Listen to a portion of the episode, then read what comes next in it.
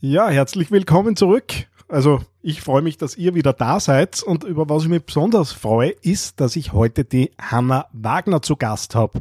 Und die ist ein ganz besonderer Gast, das sage ich nicht nur so, weil die hat meine Abnehmgeschichte hautnah miterlebt. Die Hanna war meine Diätologin bei Medical und ja, mittlerweile sind doch vier Monate vergangen, seit das Programm vorbei ist. Ich bin in den Daily Struggles äh, drinnen, habe tatsächlich das eine oder andere Kilo dazu gewonnen. Das ist aber zum Glück nicht nur Fett, da kommt auch ein Training dazu. Insofern äh, darf ich mich da auch ein, über ein bisschen Muskelmasse freuen.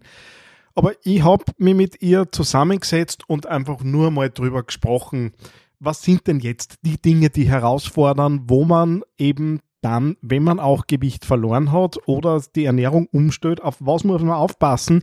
Was hat's mit diesem Eiweiß auf sich? Weil das war was, äh, was wir ein Jahr lang sehr intensiv gehört haben. Und die Hanna ist absolut leidenschaftlich zu ihrem Thema. Insofern freut es mich voll, dass sie da ist. Aber hört selbst rein. Nach dem Intro geht's los. Herzlich willkommen bei Business of Balance, deinem Podcast für ein stabiles und ausgewogenes Leben im Business. Hier ist dein Host, Daniel Friesenecker. Ja, und bevor ich euch zur Hanna lasse, äh, ein kleiner Hinweis so auf die verschiedenen Social Media Kanäle, äh, die ich bespiele. Aktuell findet ihr wahrscheinlich am meisten am Instagram-Channel business.off.balance. Und würde mich freuen, wenn ihr da mal vorbeischaut, äh, auch ein bisschen eure Meinungen zu verschiedenen Themen abgebt. Im Moment bin ich ja sehr in den Mindset-Themen drinnen. Äh, Gerade der Buddhismus ist was, was mich im Moment recht beschäftigt. Und äh, ja, gebe da auch immer wieder Tipps und was ich neulich als Feedback bekommen habe, was mich sehr freut, es gibt jeden Tag in der Früh eine kleine Affirmation für den Tag und das hat schon so eine kleine Fangemeinde gewonnen mittlerweile. Demnächst werde ich auch schauen, dass wir irgendwie einen Download anbieten, wo all diese Affirmationen, die bis jetzt schon rausgegangen sind, und das sind mittlerweile deutlich mehr als 100, äh, eben dann auch zum Download angeboten werden. Und jetzt rein ins Interview mit der Hanna. Ja, es gibt so Besuche bei mir im Podcaststudio. Da habe ich so ein bisschen das Gefühl, als, wäre ich ein bisschen der Prüfling. Heute ist so ein Termin. Mir gegenüber steht die Hanna. Die Hanna hat mich ja, ein Jahr durchbegleitet durch diese minus 35 Kilo Reise, äh, die ja eh oft bedient ist und war als Diätologin mitverantwortlich für mich. Wir haben vorher gerade über Selbstverantwortung geredet. Schön, dass du da bist. Hallo Hanna. Ja, freut mich recht. Kann er jetzt gleich sagen, bei so bemühte Prüflinge, da bin ich immer nicht. ja, man so ein bisschen äh, an manchen Stellen wahrscheinlich so ein bisschen den Streber am Nimbus geholt. Ähm, schaut ja nicht. Ähm, jetzt stehen wir da ähm, ungefähr drei, vier Monate, nachdem das Programm vorbei ist weitestgehend äh, habe ich mich im Griff. Die Waage zeigt mittlerweile plus dreieinhalb Kilo in etwa an gegenüber dem, wo wir uns das letzte Mal gesehen haben. Äh, da ist natürlich Training dabei, äh, alles ja äh, auf Instagram und so weiter bei mir gut mitvollziehbar. Ähm, was kann ich tun? Jetzt stehe ich da, bin in der Selbstverantwortung, nicht mehr in einem begleiteten Programm. Wir reden nimmer jede Woche über meine Ernährungspläne, wir reden nimmer über all die Unwägbarkeiten im, im, im Leben, die halt dann so da sind. Ähm, wie kriege ich mich wieder in den Griff? Genau, also du hast das eh schon angesprochen. Gerade der Punkt der Selbstverantwortung ist in dem, in der Situation ganz, ganz wichtig. Weil wenn man merkt, okay, es geht einfach das Gewicht auf der Waage nach oben, natürlich kann es auch ein bisschen Muskelmasse bei deinem Training mitspielen, aber gerade so im Allgemeinen, wenn man merkt, ist, es geht nach oben und ich möchte etwas dagegen tun, ist einfach der Überblick wieder gut. Also zu den Zurückkehren, was wir auch im Rahmen vom Medical-Programm immer wieder gehört haben, die Kalorien müssen halt dann wieder vielleicht einmal ein bisschen genauer mitgeschrieben werden. Du hast es im Laufe von dem Jahresprogramm eh total super gemacht. Aber damit kriegt man wieder einen Überblick, dass man sagt, okay, äh, passen die Portionen, die immer herrichte, wieder und auch ein bisschen zu dem zurückkehren, dass man sagt, okay, die, vielleicht die eine oder andere Sünde, die einmal wo dazukommen ist, die wird halt auch wieder mitgeschrieben, um wieder mehr so das Gefühl zu kriegen, was man seinem Körper zuführt. Ähm, ja, ich, ich brauche jetzt gar nicht heucheln. Äh, natürlich war es die eine oder andere Pizza-Bestellung nach einem äh, langen Tag, äh, wo dann äh, der Junior auch irgendwie nur verköstigt werden möchte und dann irgendwie fragt, na können wir? Und dann ist halt der eigene, das eigene Zurückhalten nicht ganz so gewesen. Merk's jetzt auch tatsächlich bei mir. Äh, gestern war wieder so ein Abend, wo er gesagt hat, äh, Mama hat am, am Abend weg und das ist dann immer die Chance besonders hoch, dass es der Papa leicht macht. Und äh, haben wir noch Pizza? Nein, haben wir nicht. Ähm, können wir bestellen? Nein, können wir nicht. Äh, und da habe ich auch gemerkt, okay, ich bin wieder, wieder dabei und es ist tatsächlich auch dieses Tracken, ich habe die App wieder aufgemacht, habe jetzt wieder regelmäßig mitgeschrieben, so fallweise ist das ja immer wieder passiert.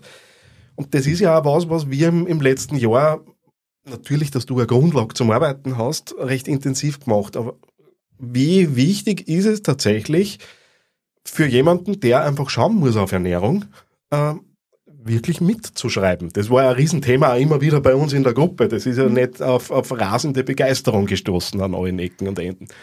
Genau, das, das hat so das Hausübung-Feeling, das habe ich immer wieder auch zu hören gekriegt. Es ist im Prinzip für euch selbst der Überblick. Du hast das richtig gesagt, es ist für mich einfach mein Werkzeug. Ich habe leider nicht die zeitlichen Ressourcen, dass ich mich mit jedem hinsetze und ihr erzählt mir den Plan, den ihr gerade erstellt habt. Aber so für den Alltag später reicht es auch zum Beispiel, wenn ich sage, ich track nur gewisse Tage mit. Es muss nicht, so wie wir es eigentlich beim Jahresprogramm gehabt haben, damit ich gut damit arbeiten kann, jede Woche komplett sein, sondern es können mal vereinzelte Tage sein, wo man sich vielleicht am Abend dachte, so, hey, das könnte ein bisschen zu viel gewesen sein. Dass man einfach da wieder so das, das Gefühl einkriegt. Also so, wenn man einfach einmal sagt, jetzt mache ich zwei Tage, tue ich mal wieder intensiv mittracken und überlege mir dann, wie schaut das für meine Wochen aus? Ist das ähnlich? Unterscheidet sich das total?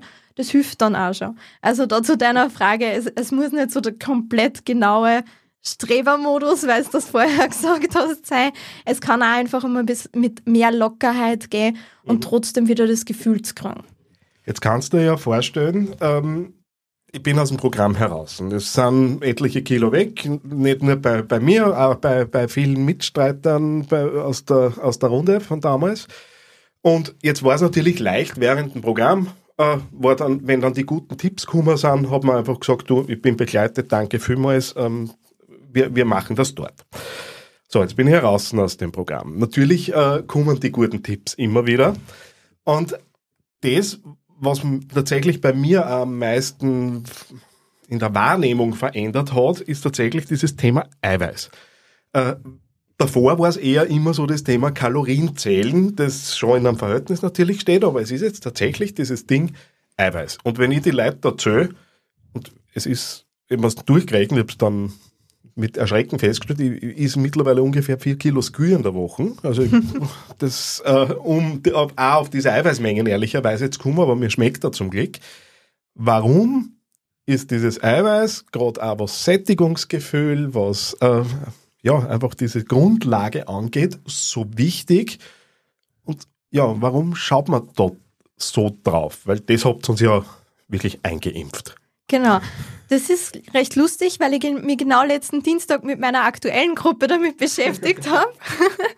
also das Eiweiß, das sättigt uns einfach so super, weil es auch immer Volumen mitbringt. Also mit dem Eiweiß haben wir nicht nur den Vorteil, dass wir sagen, wir, wir kriegen Energie für den Körper, sondern wir kriegen auch Bausteine. Also ich weiß ja, du, du hast einen kleinen Sohn und der spielt ja gern mit Lego-Bausteine. Ähnlich kann man sich das für unseren Körper vorstellen. Also das Eiweiß, das wir auch über die Ernährung zuführen, das wird vom, Körper ja ganz, ganz vielseitig genutzt. Und zum Beispiel morgen sorgt es auch dafür, dass der stärker gedehnt wird. Und was passiert dann so von anatomischer Seite her? Ich würde jetzt gar nicht zu genau drauf eingehen.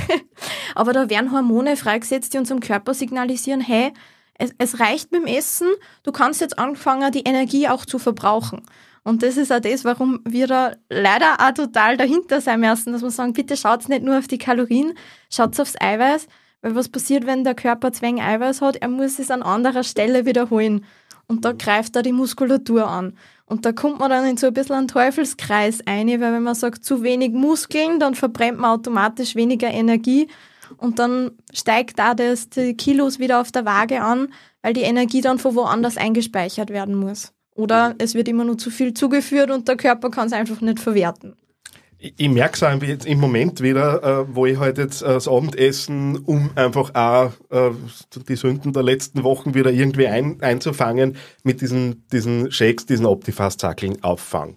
Und äh, natürlich ist es jetzt nicht, nicht uneingeschränkte Freude, wenn man weiß, okay, jetzt kriege ich irgendwie die, diese zwei, zwei Shakes da jetzt am Abend. Und habe natürlich jetzt auch wieder zum Einigspielen mehr angefangen. Wie, wie spielt sich denn das jetzt gerade mit Hungergefühl an? Was ist Gusto, was ist Hunger? Also das ist ja so ein ganz wesentliches Ding und merke halt da dann schon, okay, ähm, so eine Stunde nachdem ich mir diese Shakes gegessen habe, ich hab keinen Hunger. Das, weil die einfach voll mit Eiweiß sind. Ähm, aber wie wichtig und, oder wie kann man es unterstützen? Es gibt nicht den einen richtigen Weg, ist tatsächlich dieses Einigspielen. Weil da habe ich halt schon gemerkt, jetzt habe ich so ein Jahr trainiert, war eigentlich sehr gut äh, darauf eingestellt gewesen. Dann ist man irgendwie drei Monate äh, im, im alten Leben zurück, so unter mhm. Anführungszeichen. So alt ist es ehrlich gesagt nicht, es hat sich schon viel verändert. Wo, wo finde ich im Alltag die Anknüpfpunkte, damit ich halt äh, ja immer wieder drauf darauf hingewiesen oder mich selbst darauf hinweise, hey, jetzt spiel mal ein, brauchst du das jetzt gerade wirklich? Ist es Gusto, ist es Hunger? Genau. Also das Wichtigste, Wichtigste ist da eigentlich, dass man gerade nach dem Essen, wenn ich schon beim, Sitzen, äh, beim Essen sitze, dass ich mir nicht denke, jetzt schalte ich mir daneben in den Fernseher ein oder ich weiß, es ist leider so eine alltägliche Situation bei ganz vielen Personen im Berufsleben, dass man sagt, ich, ich muss neben der Arbeit essen, weil ich habe sonst keine Zeit. Aber genau das sind große Ressourcen und das steht da jedem von uns zu, dass man sich fürs Essen Zeit nimmt und sich darauf fokussiert. Mhm. Weil nur dann kann ich erkennen, ist, ist es noch Hunger, den ich habe, oder ist es der Guster, weil es mir so gut schmeckt. Und wir sind ja eigentlich von klein auf auf so gewisse Sachen trainiert. Also zum Beispiel bei, bei uns hat es immer Kassen, ja, wenn es nicht Zaum ist, dann regnet es morgen, also dann scheint die Sonne nicht. Mhm. Das heißt, wir sind auf sowas konditioniert, der Teller kehrt leer gegessen, obwohl ich eigentlich keinen Hunger mehr habe. Und dass man viel mehr auf dies, auf das wieder hinachtet. Und einmal so kurz, wenn ich merke, so, ja, jetzt habe ich eh schon einiges gegessen, aber es ist noch ein bisschen was am Teller, dass ich da kurz in mich reinhorche und schaue, okay, brauche ich das jetzt eigentlich oder ist es nur, weil ich das so von Kindestagen konditioniert habe oder weil ich mir denke, es ist schon zum Wegschmeißen. Also wegschmeißen natürlich bitte gar nicht. Mhm. Das ist absolut nichts. Aber dann lieber einpacken für morgen, weil dann hat man vielleicht auch in der Mittagspause am nächsten Tag nur gutes Essen mit. Jetzt ähm, haben wir ja auch da, ich bin ja selber auch irgendwo dahergekommen, irgendwie man hat dann eine Diät, äh, man macht eine Diät, dann ist man fertig, dann kann man wieder irgendwie so ins alte Leben zurück. Das ist ja auch in ganz vielen Köpfen immer wieder mal drinnen und dann kommt die oft bemühte Lebensumstellung. Äh, ja, eh, äh, wissen wir alle, äh, ist halt dann natürlich ein bisschen aufwendiger zum Umstellen. Das ist ähm, meistens ein Knackpunkt.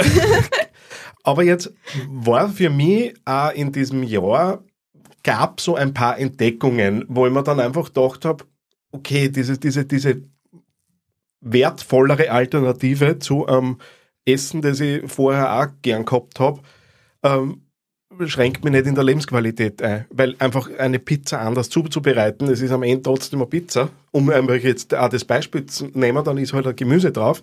Ähm, es ist ja trotzdem noch Käse drauf und man darf sich dann auch mal so das eine oder andere Fettsal Schinken noch dazu tun. Ähm, Hast du, also es gab da ein paar so Dinge, die, die wir ja auch miteinander erkocht haben. Äh, mhm. ich denke da an äh, Kichererbsen, äh, Dinge, also dieses Wasser, das da überbleibt, aus dem man dann irgendwie sowas wie Schokomus herstellt ja, und so genau. weiter. Was man ja nicht merken würde. Also wenn ich es nicht weiß, gehe ich davon aus, dass 90 Prozent der Menschen nicht checken, dass sie da jetzt gerade Kichererbsenwasser kriegen. Das kann ich da ziemlich bestätigen, weil ich habe das meiner Familie ohne Kommentar hingestellt und da hat es keiner gemerkt.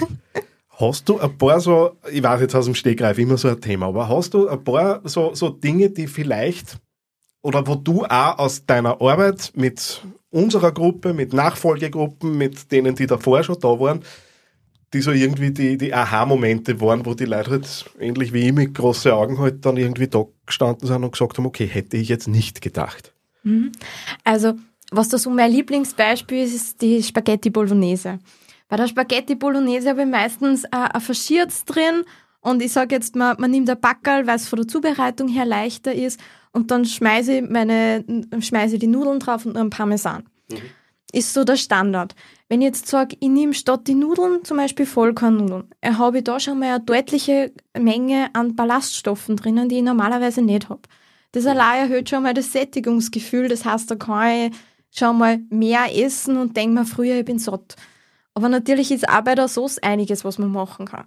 Ich kann mir ein mageres Verschiertes nehmen. Da haben wir auch schon äh, Gespräche geführt, dass man zum Beispiel sagt, man muss nicht das abgepackte Faschierte aus der Theke kaufen. Ich kann genauso zum Fleischhauer von meinem Vertrauen hingehen und sagen so, hey, kannst du mir ein mageres Faschiertes also machen, indem du einfach ein Fleisch durch ein Fleischwolf lässt. Mhm.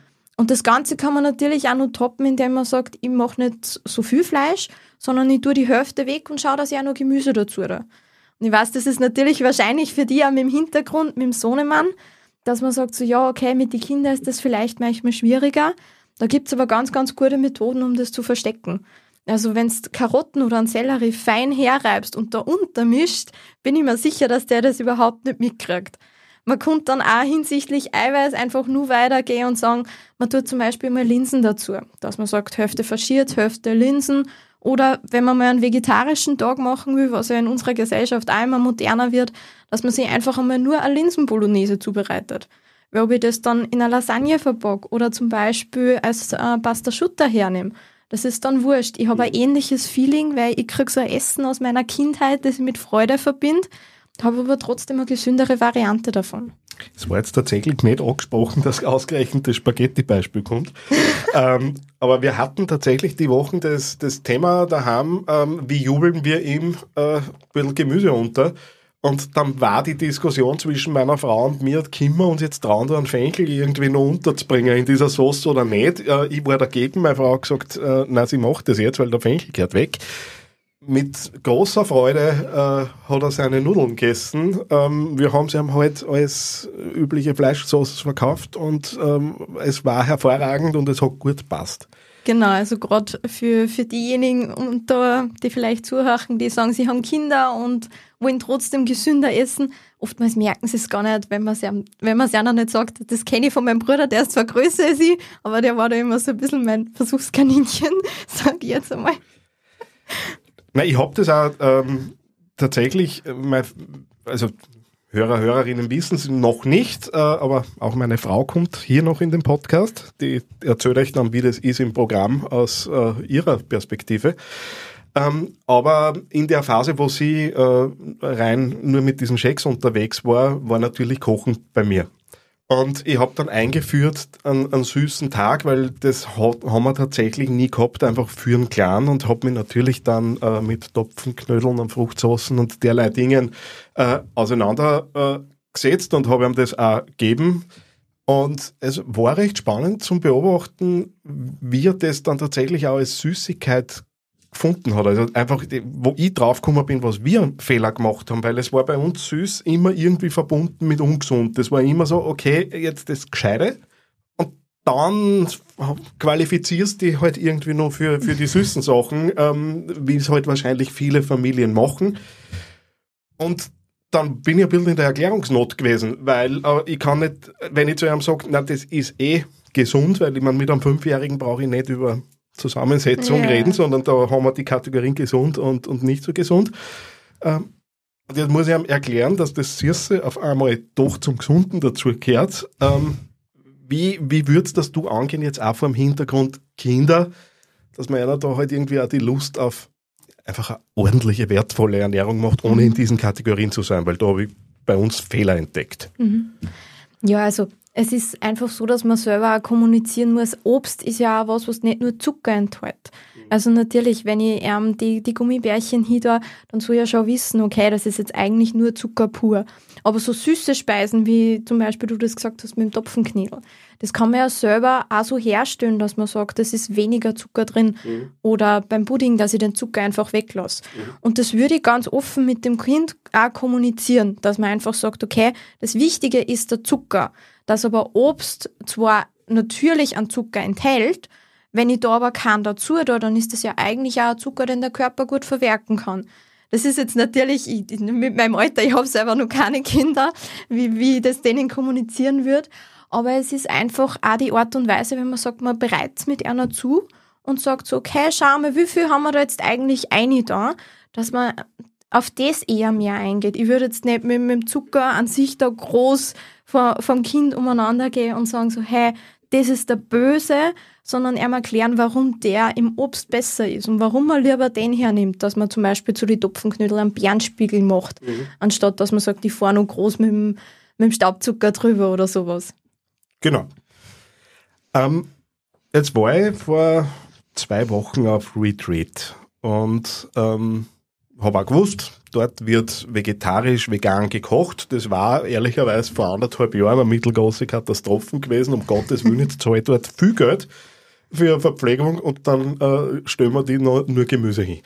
Ähm, also das war so die vereinfachte Sichtweise auf das Ganze gewesen. Und ähm, habe mich nicht gestört. Gut, äh, vier Tage wird heute halt jetzt irgendwie vegetarisch vegan gegessen. Mein Gott, äh, danach kann ich eh, auch wenn ich Fleischgelüste habe, wieder, wieder aufs Fleisch zurückgreifen. Nur was mir wieder bewusst geworden ist, und das ist mir auch in den letzten Jahren, Jahr einfach bewusst geworden, dass das Essen an Stellenwert verloren hat. Es hat einfach jetzt nicht mehr so dieses, davor war es ein Entscheidungskriterium gewesen, ob ich dieses Retreat buche oder nicht. Und so war es halt ein Faktor, wo ich gesagt habe, okay, ähm, würde mich schon freuen, wenn da irgendwie einmal was anderes auch liegt, aber mein Gott, vier Tage äh, ist jetzt auch nicht tragisch. Und gleichzeitig haben wir ja äh, äh, äh die Notwendigkeit, dass ich halt sehr intensiv auf Ernährung schaue, weil ich mir halt einfach über 30, 35 Jahre falsche Dinge gelernt habe. Das heißt, einen Stellenwert soll es ja haben. Mhm. Wo ist so die, die Waage, ähm, wo du äh, jetzt aus deiner Beobachtung, und du hast halt die Chance, auf sehr viele Menschen zu schauen, die, die mit dem Thema strugglen, äh, ja, wo, wo ist so eine, eine gesunde Waage oder ein gesundes ähm, Auseinandersetzen mit Ernährung? Wo wird es zu viel, wo wird es zu wenig? Wo gebe ich dem Ding einfach zu viel Bedeutung mitunter? Ähm, mhm. Und wie kann ich dem so auf der Tippsebene ein bisschen entgegensteuern? Mhm. Das wird da wahrscheinlich jede Diätologin ein bisschen anders beantworten, sage ich gleich einmal vorweg. Also da wird es vielleicht eine Leute geben, die sagt, hey, das sehe ich ganz anders. Ich bin immer eine, für mich steht das der Genuss beim Essen im Vordergrund. Das heißt, ich mache mir schon Gedanken, was gebe ich meinem Körper, wie schaue ich, dass er optimal versorgt ist, aber es soll trotzdem der Spaß für mich beim Kochen und auch beim Essen dabei sein. Und wenn man mal sagt, man fährt auf Urlaub, jetzt nicht in so ein Retreat, sondern wirklich sagt, Familienurlaub, weg aus der Heimat, weg von der Arbeit, da darf man sich schon einmal auch bei einem Buffet, sag ich jetzt einmal, Sachen gönnen, die man daheim einfach nicht zur Verfügung hat. Das ist so ein bisschen meine Einstellung, weil ich immer immer denke, wenn ich mich 80 Prozent in meinem Alltag bemühe, dass ich sage, ich schaue, dass ich gesund ist, für Gemüse, ausreichend Eiweiß, dann dürfen 20 Prozent der Sachen, seit ich vielleicht nicht unbedingt so gesund sind, aber dafür mir gut tun. Also man sagt ja immer, so Essen wird oft mit Belohnung assoziiert, was ihr im Laufe vom, vom Jahresprogramm erklärt habt, dass man das nicht zu sehr machen soll. Aber es gehört trotzdem sowas dazu, dass ich sage, ich schränke mich nicht zu stark ein. Weil was passiert, wenn ich mir ganz viele Sachen, die ich gern is, verbiete? Irgendwann kommt der Heißhunger und dann greife ich doch wieder drauf zurück. Und dann ist es leichter, wenn ich sage, zum Beispiel, ich, ich, ich liebe Lindschokolade. Ich weiß mhm. nicht, ob ich die Marke jetzt sagen darf, aber. Ja, es Lind, Milk, äh, Zott, alles, was uns einfällt. Genau, also mein Herz schlägt für Lindkugeln. Und wenn ich einen langen Tag gehabt habe, wo ich jetzt in meiner Situation gerade an der Masterarbeit sitze und mir denke so, hey, jetzt hast du viel weiter geschafft, dann darf es für mich auch mal die Linkkugel sein.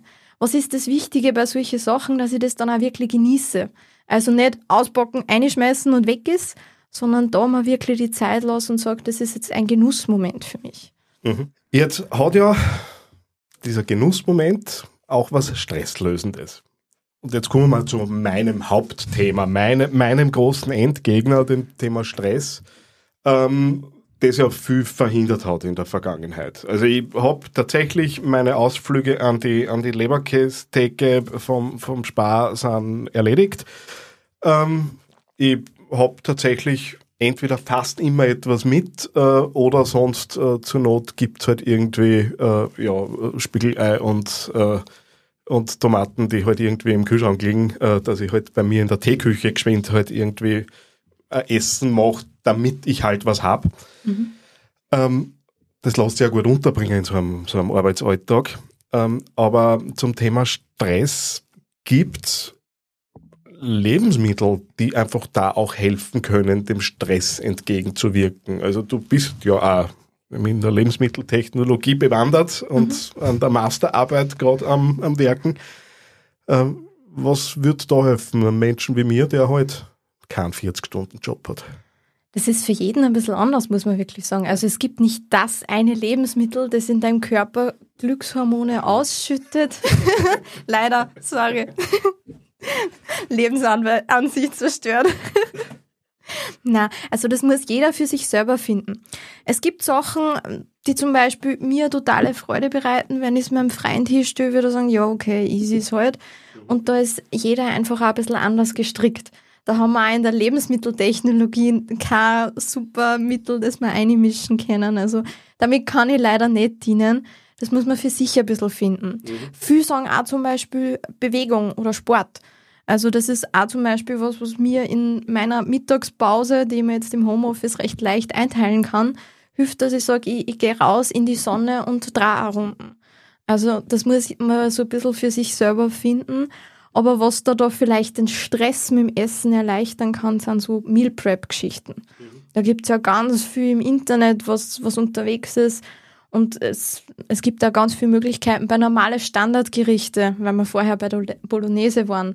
Ich kann mir Bolognese oder Linsenbolognese super in einem großen Topf herrichten und portionsweise in Gläser einwecken, sodass ich mir es auch in ein Büro, wie es das du da hast, stellen kannst.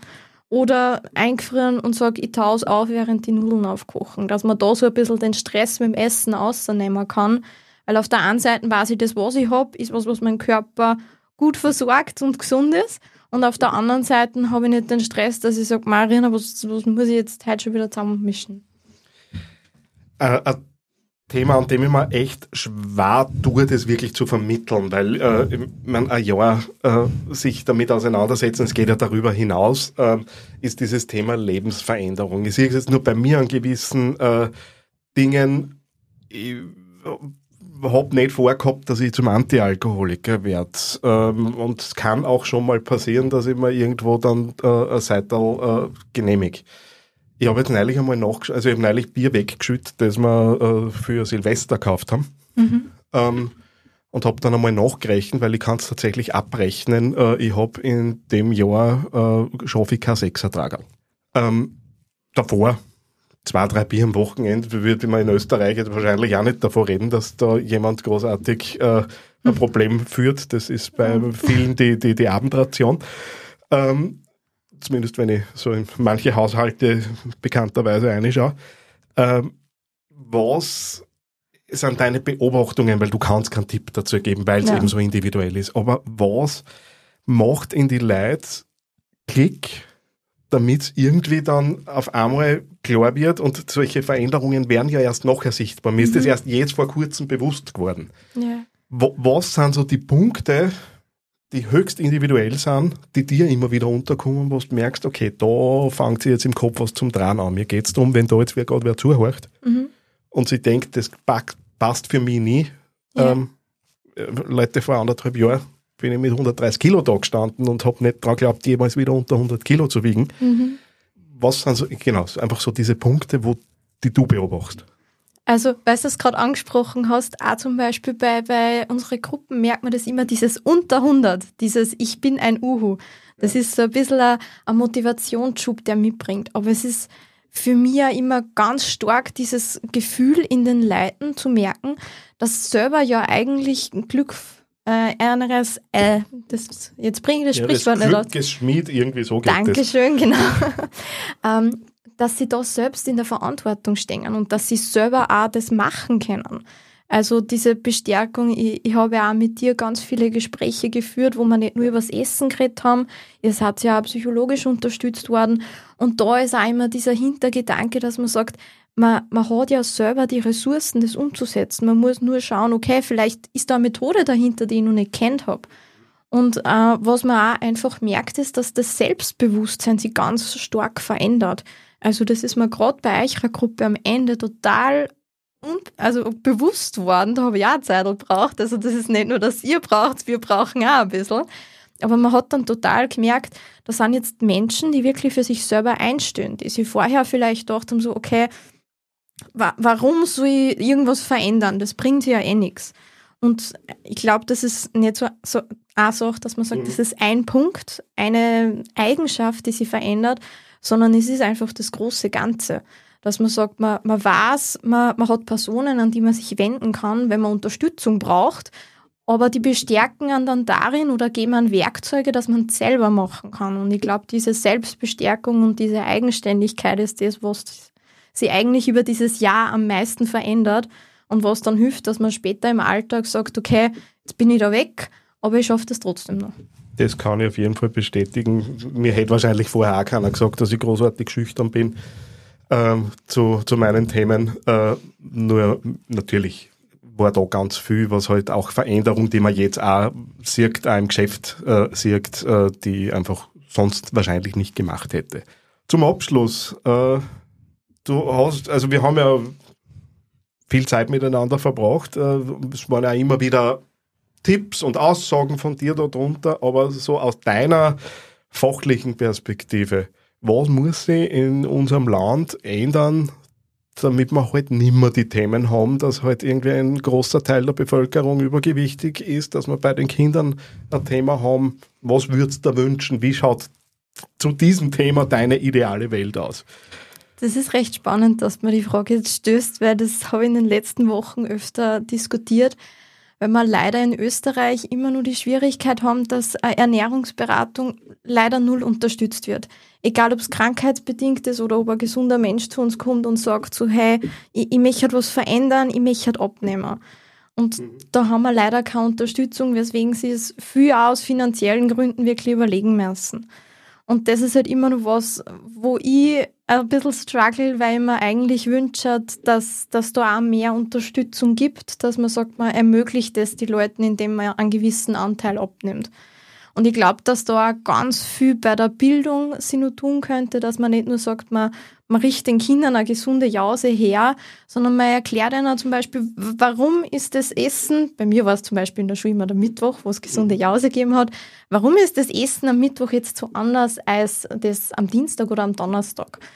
Also ich glaube, dass man da einerseits bei den Kleinen schon anfangen können, dass man da so ein bisschen ein Bewusstsein führen. Und wenn es jetzt mit einer nett hergerichteten Gurkenschlange ist, wo man einfach sagen so, hey, das ist jetzt einfach einmal ein bisschen was Gesünderes, was trotzdem gut schmeckt. Und auf der anderen Seite einfach auch den Erwachsenen vermittelt, das, was wir Diätologinnen machen. Da ist ja unser Verband auch sehr dahinter, dass man da sagt, das wird an die Erwachsenen auch weitergetragen und in gewissem Sinne auch vom Staat unterstützt. Das war was, was ich mir wünschen darf. Dann lassen wir das genauso stehen. Hanna, danke, dass du da warst. Danke, hat mich total gefreut.